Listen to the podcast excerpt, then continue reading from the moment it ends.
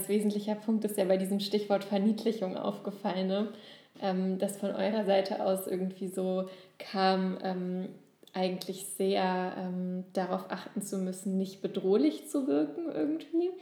Ähm, und es zumindest, ich weiß nicht, ob ich da jetzt für dich mitsprechen kann, aber zumindest bei mir irgendwie ich so genau den umgekehrten Struggle hatte, nämlich halt dieses immer niedlich sein und nie ernst genommen werden und meine Grenzen nicht ernst genommen zu bekommen und eben tatsächlich auch, wenn ich zu irgendwas Nein gesagt habe, wirklich gesagt zu bekommen, ja, aber du bist so süß, du kannst es ja gar nicht so meinen, wenn du Nein sagst. Also wirklich so, ähm, ja, und das sind ja schon irgendwie, also sehr unterschiedliche Struggles auf jeden Fall die jetzt sicherlich auch nicht nur mit Hautfarbe zu tun haben, aber ich glaube schon auch ziemlich stark, weil ich vermute mal, dass das viel auch mit so Tropes von angry, sassy Black Woman zu tun hat, oder? Ähm, ja, ja, voll. Also ich, man denkt ja, also man denkt ja, wenn man quasi schwarz ist, schon viel darüber nach, wie man auf andere Leute wirkt. Und ich selber, wenn ich mich dann manchmal so reflektiere, dann denke ich mir immer so, nee, ich bin voll freundlich, bin höflich. Meine Mama hat mir beigebracht, immer überall Bitte und Danke zu sagen. In der Regel habe ich auch ein Lächeln auf dem Gesicht. Also ich bin zum Beispiel auch jemand, der fast immer gute Laune hat oder immer relativ gut drauf ist. Und trotzdem nehmen die Leute einen als bedrohlich wahr und dann, dann vergleicht man ja einfach so, okay, wie werden andere Frauen wahrgenommen, die vielleicht genauso auf dem gleichen Level freundlich sind wie ich. Und ähm, wenn es weiße Frauen sind, werden die dann in der Regel als nett wahrgenommen. Ich kriege sehr oft gesagt, dass ich furchteinflößend, also mir wurden schon von voll vielen gesagt, dass ich furchteinflößend sei. Furchteinflößend finde ich mich wirklich nicht. So. also viele sagen das nicht. Ähm, ja, und also ein, ein Unterschied, aber dann halt auch wieder eine Gemeinsamkeit ist aber wirklich halt dieses, dass man dann in diese Box gepackt wird von anderen Leuten, ja. die diese Perception von dir haben. Und die immer die Box letztendlich und die Schublade ist halt zu, so genau, du kommst ja. da nicht raus. Und es ist nie, es ist nie zu deinem Vorteil. Also ja. wenn du jetzt halt, wenn die Leute Angst vor dir haben oder dich als sehr aggressiv wahrnehmen, mir fällt es zum Beispiel unheimlich schwer, Kritik anzubringen natürlich. Ne? Also du sagst jetzt, ähm, ich werde als niedlich wahrgenommen, wenn ich Nein sage, nehmen die Leute mich nicht ernst. Mhm. Ich kann wirklich die sanfteste und vorsichtigste Kritik an jemanden bringen und derjenige nimmt es sofort als Attacke wahr. Mhm. Also ich kriege das super oft auch, dass ich so zu Leuten sage, nee, das fand ich jetzt nicht cool oder das kannst du so nicht sagen. Und die dann sagen, werd doch nicht gleich so aggressiv. Und ich dann immer denke, hä? Ich war, das war ja jetzt von meiner Seite gar nicht mhm. aggressiv. Und ähm, so fällt, glaube ich, halt, dass zwar die Boxen unterschiedlich sind, aber halt die Benacht. Ne? Also, ja, ja, genau, also, die Beeinträchtigung dadurch, ja. Ist dann wieder die gleiche. Und ja, also wie gesagt, auch mit dem Angry, Angry Black Woman Stereotype habe ich glaube halt noch das Glück, in Anführungsstrichen, halt Light Skin zu sein und von den Leuten offensichtlich als Light Skin Person gelesen zu werden. Ähm, und das macht mich, glaube ich, dann weniger fremd und damit weniger bedrohlich. Mhm. Ähm, ja, ich glaube, das ist vielleicht für Sophie auch nochmal ein bisschen was anderes oder ein anderes Paar Stiefel. Mhm. Wie würdest du das? Ich weiß nicht, ich dachte eigentlich, dass wir auch noch mit in die Kategorie Lightskin reinfallen. Ja, das ähm, definiert ja jeder selber. ähm, Sollen wir noch sagen, dass das nicht so ganz ernst gemeint ist? ja, oder? ja, das soll ich jetzt genau. Ja, das ist auch, also ja, das ist vielleicht das, was man dazu sagen soll für Leute, die das nicht kennen. Es gibt äh, Colorism, das wäre die Diskriminierung innerhalb oder in der also jetzt in unserem Fall innerhalb der schwarzen Bevölkerung ähm, bei der Menschen mit dunklerer Hautfarbe benachteiligt werden oder in der Regel benachteiligt werden ähm, und gegen die diskriminiert wird, auch von Menschen aus der eigenen marginalisierten Gruppe. Und deswegen ist es ein großes Thema, ähm, Light Skin, Dark Skin. Ich glaube auch, was vor allen Dingen Sexualisierung betrifft, weil Light Skin Women sind mehr zu sehen in den Medien, sind verdaulicher, werden damit als sexier dargestellt und anders sexualisiert als ähm, ja, darker skinned women. Also abgesehen jetzt von dem Light Skin, Dark Skin Kontext, ja. wo waren wir gerade eigentlich? Wir wollten gerade darüber reden, wie das für dich ist, wie angry du wahrgenommen wirst. Auf einer mhm. Skala von 1 bis... ähm, es kam oft genug vor. Das letzte Mal war an meinem Geburtstag, da wollte ich mich in ein Spiel mit einklinken, nachdem ich ein paar Mal überrannt wurde und dann, hat, dann wurde man mir, mir an den Kopf geworfen, sei nicht so aggressiv. Und ich denke, it's my birthday and you don't listen to me and I just want to uh, I have a question about this game und dann auf einmal das so auf heiterem Himmel.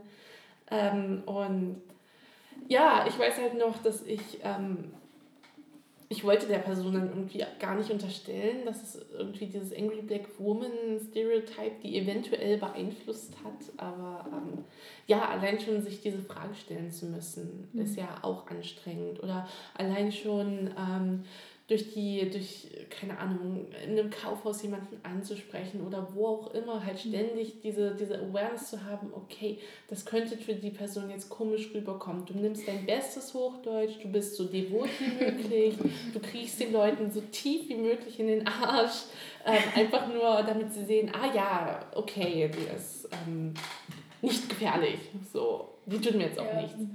Und naja, das ist halt auf lange Sicht irgendwie auch sehr anstrengend. Ich nehme übrigens sehr oft hier Sächsisch, weil ich das ja kann, weil ich ja aus der Corner komme. Ähm, und das hilft, wenn du so auf Leute zutraulich wirken willst. das mal probieren möchtest.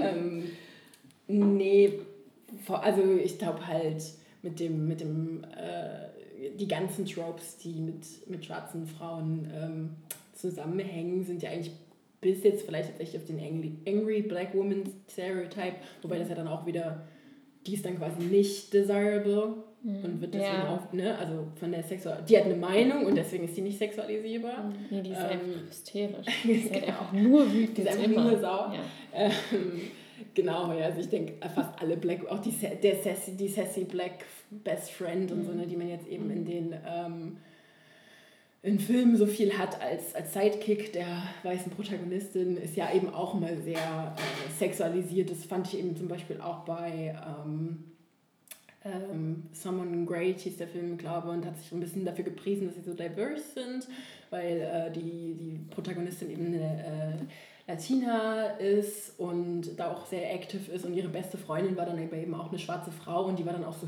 hypersexualized, die war dann bi und hatte so Left and Right mit allen möglichen Leuten war es. Mhm.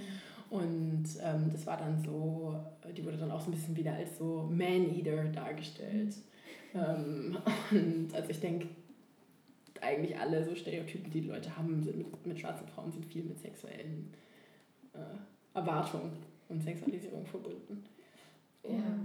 Und ich glaube, das bei, hängt bei weißen Frauen nicht so. Ich glaube, da gibt es einfach vielleicht nicht so viel Stärke. Also weiß, sage ich jetzt aus meiner Kraft meiner Wassersuppe, aber ich glaube, da gibt es nicht so viele feste Stereotypen, in die man so ähm, gepackt wird. Ja, es gibt halt generell mehr Repräsentation, ne? Und da ist es dann, glaube ich, automatisch ein bisschen leichter, dass es ja. dass ein etwas diverseres Bild irgendwie entsteht. So, also ich glaube, es gibt da schon auch genug stigmatisierende Bilder auch über Wut von weißen Frauen, aber es ist trotzdem was ganz anderes und es ist halt, bestimmte Sachen sind einfach nicht so sehr ein Trope, wie das, glaube ich, für, ähm, für euch der Fall ist. Ja. Ja, voll. Und was ich auch tatsächlich noch, weil wir ja vorhin noch kurz schon drüber geredet haben, mit dem Alter, wann es anfing, also schwarze Frauen werden halt auch wesentlich früher sexualisiert, in den Medien auch viel sexualisierter dargestellt. Und ähm, ein, ein Beispiel dafür zum Beispiel ist äh, dieser Fall von der äh, Centoya Brown, die jetzt mittlerweile freigesprochen wurde, aber mit 16 verurteilt wurde, weil sie einen ähm, Freier erschossen hat in Notwehr. Und da wurde sie zu lebenslänglich verurteilt in den USA und äh, war eben damals, als es passiert ist, quasi 15 und wurde dann in den Medien halt dargestellt als Hooker. Das war immer so der, die Headline war immer äh, Hooker äh, shoots äh, irgendwie 42-year-old äh, Marine oder 42-year-old hm. Priest. So, ne? Alter. Ähm, und da war gar nicht die Frage, was denn eigentlich der 42-jährige ähm, Priester, der irgendwie Kindern Religionsunterricht gibt, mit einer 16-jährigen oder 15-jährigen äh, Sexworkerin quasi äh, zu Rande ist, so mhm. gerade.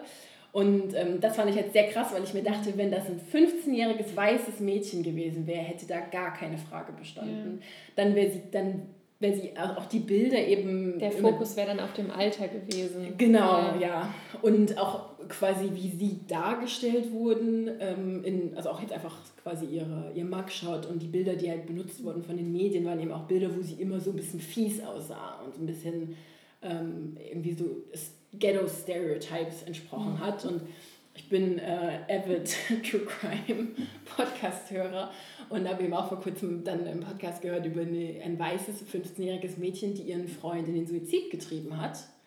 Und die dann auf allen Fotos, und ich habe das dann echt mal gegoogelt, weil sie das eben in diesem True Crime Podcast auch erwähnt haben, immer geschminkt und zurechtgemacht und quasi so ähm, möglichst normal dargestellt wurde. Also es war immer so, ja, sie ist ja eigentlich nur ein 15-jähriges Mädchen etc. Mhm.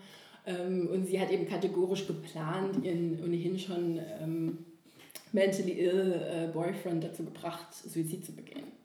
So, was ja mhm. wirklich eine niederträchtige Tat ist eigentlich. Mhm. Und ähm, ja, da ist dann natürlich auch dadurch, dass man ja dieses Jury-System hat, beeinflusst ja eben die öffentliche Meinung auch mhm. das Sentencing. Ähm, und da wird dann eben jemand, der 15 ist und von seinen Eltern in Sexwork verkauft wird, wird halt auf lebenslänglich verurteilt. Ja. Ne? Und die Darstellung ist eine ganz andere. Mhm. Und äh, das muss man sich, glaube ich, auch vor Augen halten, dass halt weiße Mädchen viel länger eben Mädchen sein dürfen als, als schwarze, ja. schwarze Mädchen. So. Deswegen ist ja auch so Black Girl Joy ist ja zum Beispiel halt auch so ein Hashtag, der halt super viel auf Instagram äh, für Empowerment sorgt, dass eben einfach wirklich ja. schwarze Mädchen auch Mädchen sein dürfen. Ich bin da tatsächlich auch in der Vorbereitung ähm, auf den Podcast ein bisschen drauf gestoßen. Ich, es, gab dafür, es gibt auch irgendeinen Begriff dafür, einen englischen, der mit ähm, so diesem Unterstellen von Erwachsenheit zu tun hat. Ich kriege ihn leider nicht mehr zusammen. Ein, weiß jemand von euch den? Nee, ne? Ähm, ja, auf jeden Fall, ähm, das wirkt sich ja auch nicht nur auf Sexualisierung aus, sondern auch auf so ähm, Sachen im Gesundheitswesen. Dazu habe ich halt im Podcast was gehört, dass eben ähm, schwarze Mädchen mit den gleichen Symptomen wie weiße oft weniger Behandlung kriegen, eben weil man unterstellt, dass sie das irgendwie, also nur weil man irgendwie diese Erwachsenheit oder diese Stärke ähm, unterstellt, da sind wir auch irgendwie wieder bei diesem Bild Strong Black Woman, aber irgendwie dieses, also gar nicht so positiv, sondern auf eine Art und Weise, die halt auch wieder Marginalisierung reproduziert und begünstigt und halt auch nicht empowernd ist, sondern ja wahrscheinlich eher irgendwie eine Last ja. als alles andere.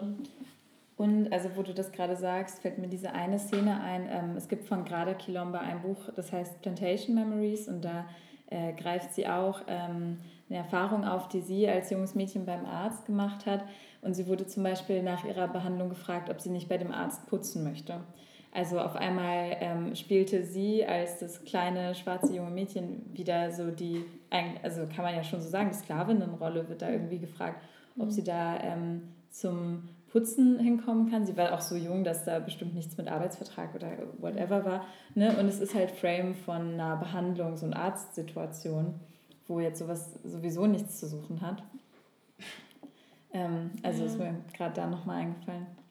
Ja, ich finde auch im Gesundheitssystem ist eben, spielt ja auch in diversen Kontexten der Sexualisierung auch wieder eine Rolle. Und mir ist das zum Beispiel hier mal beim Frauenarzt passiert, da war ich wegen, weil ich eine Nierenbeckenentzündung hatte. Ich wusste halt auch schon, dass es eine Nierenbeckenentzündung ist und wollte eigentlich nur, dass der mir Antibiotika verschreibt und ich nach Hause gehen kann.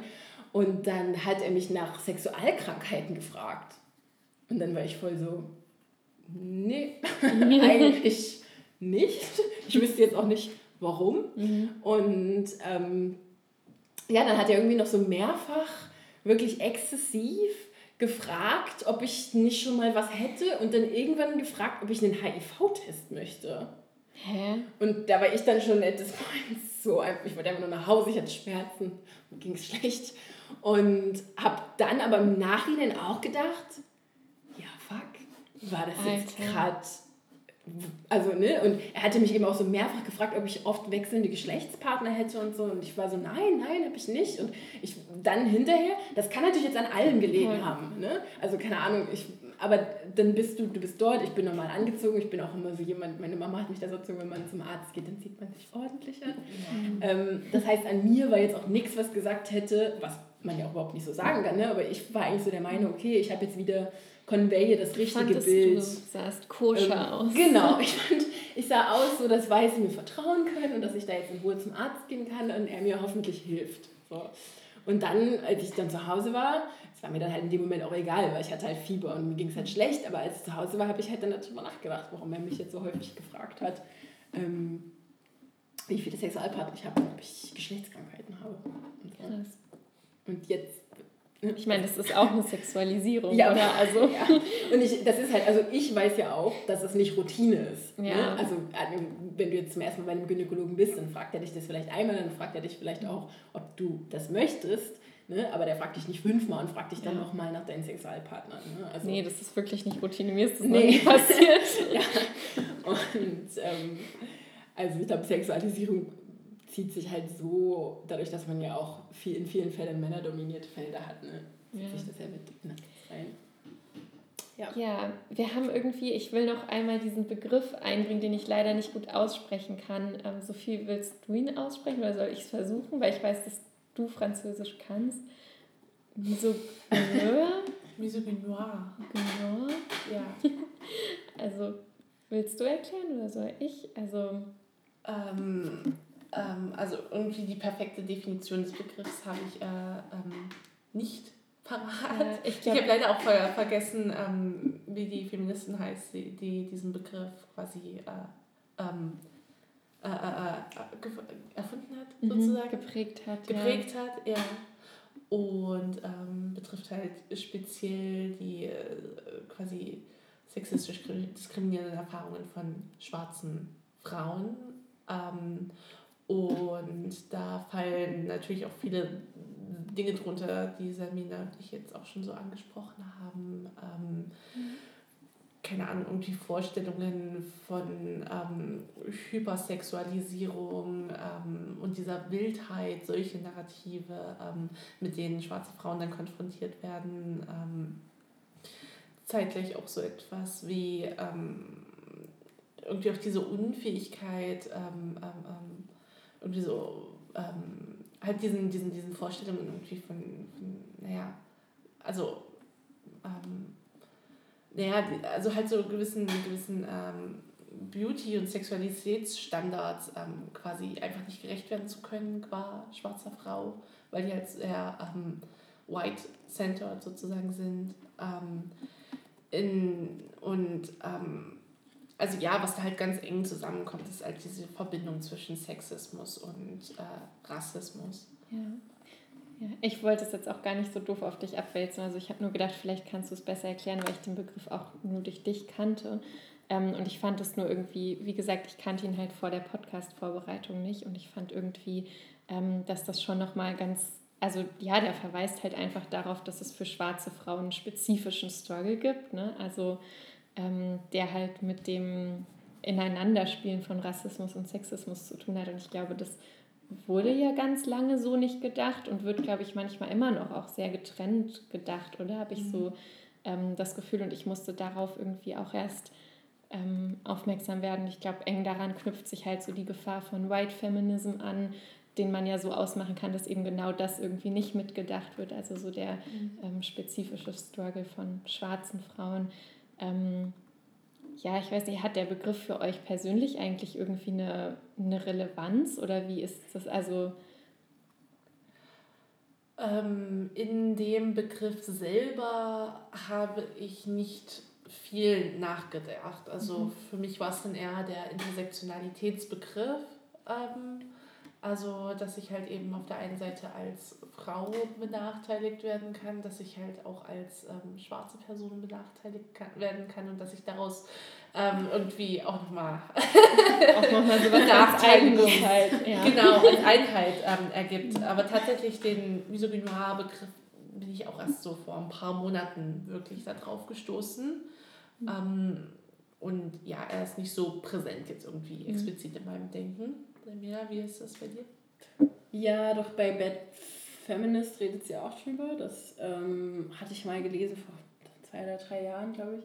Und ähm, ich habe es irgendwie fast nur in dem Kontext gesehen, halt von White Feminism. Also für ja. mich war es so ein bisschen erleichternd, dass es dafür einen Begriff gibt, ähm, weil man es dann auch wieder benennen konnte und weil mir immer, immer irgendwie was gefehlt hat, wenn ich in weißen feministischen Spaces halt drin war. Und jetzt hat man halt eben so, so einen Begriff, den man äh, benennen kann. Weil was ich halt auch finde, ist eben das, was oft hinten runterfällt, ist halt ja das historisch quasi an der Diskriminierung von schwarzen Frauen, sowohl sexistisch als auch rassistische Diskriminierung weiße Frauen mit beteiligt waren und mit ja. Perpetrator waren, was halt, glaube oft was ist, was halt hinten runterfällt. Ähm, und generell die Sexualisierung von schwarzen Körpern, männlich wie weiblich, halt eben von weißen Frauen auch mit ausgeführt wird. Ja. Ähm, und genau, das ist halt was, fand ich, wo mir der Begriff, auch wenn ich ihn auch nicht ordentlich aussprechen kann, ähm, halt geholfen hat, das so zu pinpointen irgendwie, dass es da eine Intersection gibt, die äh, nochmal andere Auswirkungen halt hat, glaube ich. Ähm, Grada Kilomba macht das auch mal, also am selben Beispiel von eben auch ganz gut deutlich, indem sie einem so an die Hand gibt, dass man sich einmal die Situation vorstellt, so wie sie war. Also das war dieser äh, weiße Doktor in Berlin ähm, und das war sie als äh, schwarzes Mädchen und dann sie sagt, okay, und jetzt stellen wir uns das mal vor mit einer schwarzen Doktorin und einem schwarzen Mädchen als Patientin und mit einer weißen Doktorin und so weiter und stellt sich vor, dass da jetzt die äh, Doktorperson halt fragt, ob das Mädchen da arbeiten möchte. Und also äh, irgendwie schon bei der Vorstellung, glaube ich, greift dieser Begriff auch ganz gut. Ja, ja auf alle Fälle. Ich habe das auch, also Kontext putzen. Ich habe mal in meinem Hausflur, nachdem ich auch schon ein Jahr oder so hier gewohnt habe, knapp, äh, gestanden und war am Handy, weil ich gerade irgendwie so, ne, wie man manchmal so ist, man dann am Phone und steht so in der geistesleeren der Gegend rum. Und dann hat, ist meine Nachbarin auf mich zugekommen und hat zu mir gemeint, ähm, ja, aber nächstes Wochenende äh, können Sie dann ja mal bitte hier meinen Treppenabsatz ein bisschen ordentlicher putzen. Und ich war so, what? Und fand das halt eben auch krass, weil ich habe sie dann auch direkt gecallt und habe dann halt gemeint, ja, also erstens mal auch mit Putzkräften spricht man so nicht. Das ist schon mal ja. Punkt eins so. Und zweitens mal, was los bei ihnen? Ja. Und für sie war das eben auch, also das ging nicht. Sie hat sich in dem Moment angegriffen gefühlt von mir. Und ich glaube, sie hatte das eben auch gar nicht auf dem Schirm, dass sie ja jetzt eigentlich gerade eine andere Frau diskriminiert hat. Mhm. Wo ich halt immer das Gefühl habe, so, ähm, ja, mehr, so, mehr Solidarität, so, ne? Also mhm. letztendlich losen wir im Vergleich zu weißen Männern alle ab. So. Und deswegen sollten wir halt eigentlich ähm, uns gegenseitig unterstützen und deswegen wird es halt oft ignoriert, glaube ich, ähm, von weißen Frauen, dass, dass äh, man da auch selber nicht noch zu arbeiten hat, was quasi so. Ja. Ich habe mich nur gerade gefragt, ob das nicht eigentlich sogar eine coole Überleitung ähm, ist ja. zu dem Allyship-Thema, aber. Ja, ja ich glaube, haben wir jetzt fast schon, ja, voll. Also, ähm, ich glaube, spezif das Anerkennen, dass das ein spezifischer Struggle ist und nicht die Erfahrungen gleichsetzen. Ich habe oft große Probleme damit, wenn Leute versuchen, so ihre Sexismus-Erfahrungen gleichzusetzen mit, ähm, mit meinen. Mhm. So. Ähm, also mit Leuten meine ich weißen Menschen. Ja. Ähm, und äh, let's just name it, white people. Ähm, genau, und auch ich selber muss halt akzeptieren, dass ich andere Erfahrungen gemacht habe als eben jemand, der äh, als dark skinned gelesen wird oder ähm, vielleicht als jemand, der nicht als conventionally attractive gelesen wird. Genau, und ich glaube, das ist für mich immer so der Core von Allyship, ist erstmal das halt anzuerkennen, dass das gibt. Das würde, ich, das würde mir schon reichen, glaube ich fast. Ja.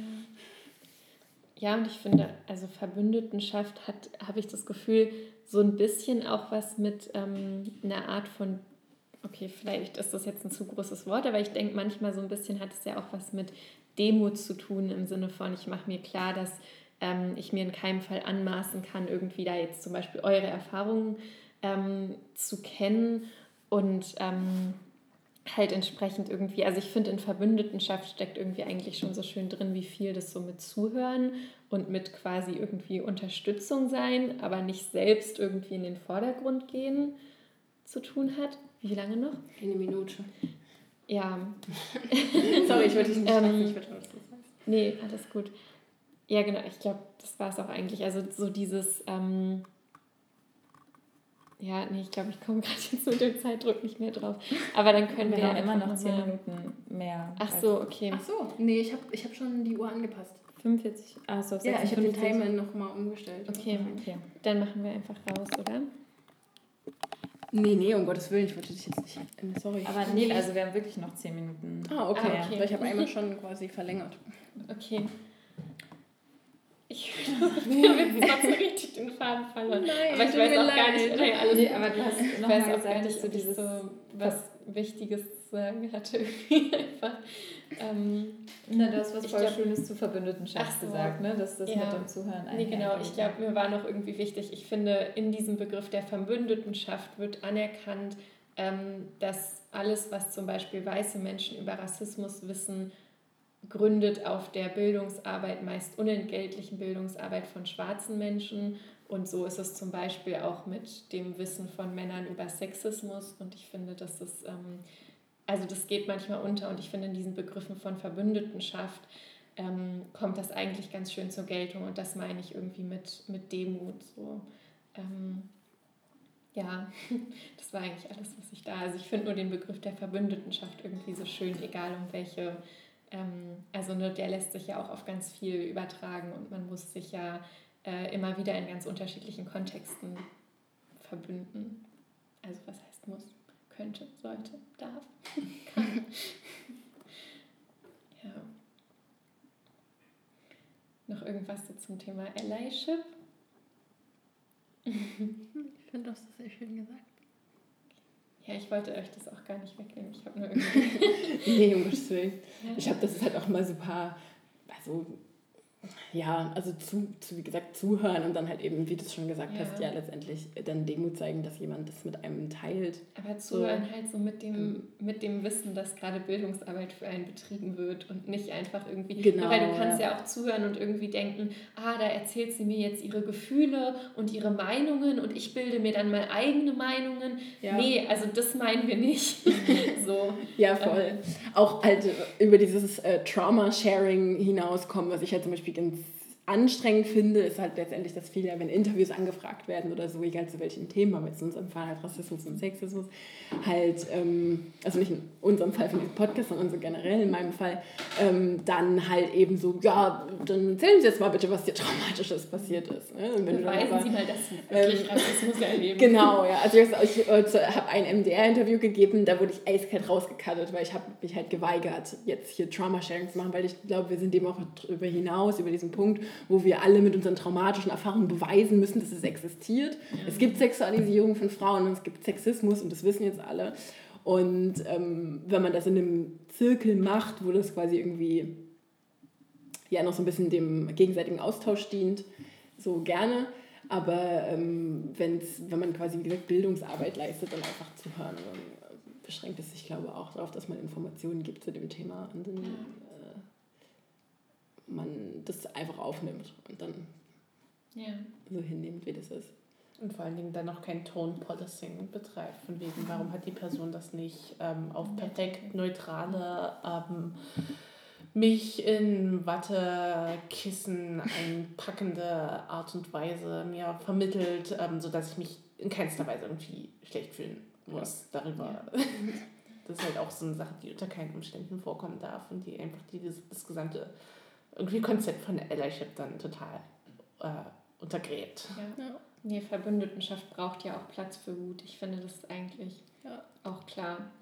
Auch voll, auch finde ich, für ange sich angegriffen fühlen. Also es wird oft auch so gesagt, du musst dich da ja nicht angegriffen fühlen, hör das an. Doch, man darf sich wirklich auch an. Also klar, ja. wenn jemand halt sagt, hey, du, hast das, du machst es falsch oder du hast es auf eine mich verletzende Art und Weise gemacht, finde ich, ist es okay, wenn man halt ähm, erstmal so sich so denkt, gut, das hat jetzt wehgetan, dass der andere mir das sagt, aber dann ist halt der nächste Schritt, das, ne, sich dessen anzunehmen. Es, ja, es soll ja nicht angenehm sein, auf seinen Rassismus oder Sexismus ja. oder Ableismus verwiesen zu werden. Also ja. das ist ja auch, ist ja auch kein Kompliment. also, ja. Oh wow, du warst heute so racist zu mir. Thank you. ja. Ähm, ja, okay, ich würde sagen, dann bedanken wir uns für die Ohren und Herzen, die uns zugehört haben oder so. Ähm, und danke, dass ihr da wart. Danke, dass ihr unentgeltliche Bildungsarbeit gemacht habt. Danke, dass ihr uns die Plattform gegeben habt. Ja, gerne. ähm, ja, ich glaube, das, das war es eigentlich, oder? Wir hoffen, mhm. ähm, ihr konntet irgendwie spannende Gedanken mitnehmen, könnt irgendwie ein paar Begriffe vielleicht mit rausnehmen oder einfach, ähm, ja, habt irgendwie so ein paar mehr Geschichten, die so bestimmte Themen irgendwie einfach greifbarer machen. Ähm, und vor allem wäre es, glaube ich, wichtig, alles mitzunehmen, was wir so zum Schluss gesagt haben, dass unbedingt so unterschiedliche Erfahrungshorizonte halt mitzudenken sind, ähm, um nicht irgendwie eigentlich für soziale Gerechtigkeit kämpfen zu wollen und dann dabei irgendwie ähm, ja auch wieder Marginalisierung und Ausschlüsse zu produzieren, weil das passiert tatsächlich, glaube ich, leichter als Leute denken. Ja. Ja. äh, und vielen Dank an alle, die sich das äh, gerade anhören bis zum ja. Schlusswort. Dankeschön. Und der Kanal ist nach wie vor offen für ähm, Anregungen, mhm. Kritik, Geschriebenes, alles, was man so über Beiträge, Mail halt ja. ähm, verschicken kann. Äh, wir freuen uns über alles. Mhm. Und äh, ja, hier ist es sehr spät. Gute Nacht. Gute Nacht.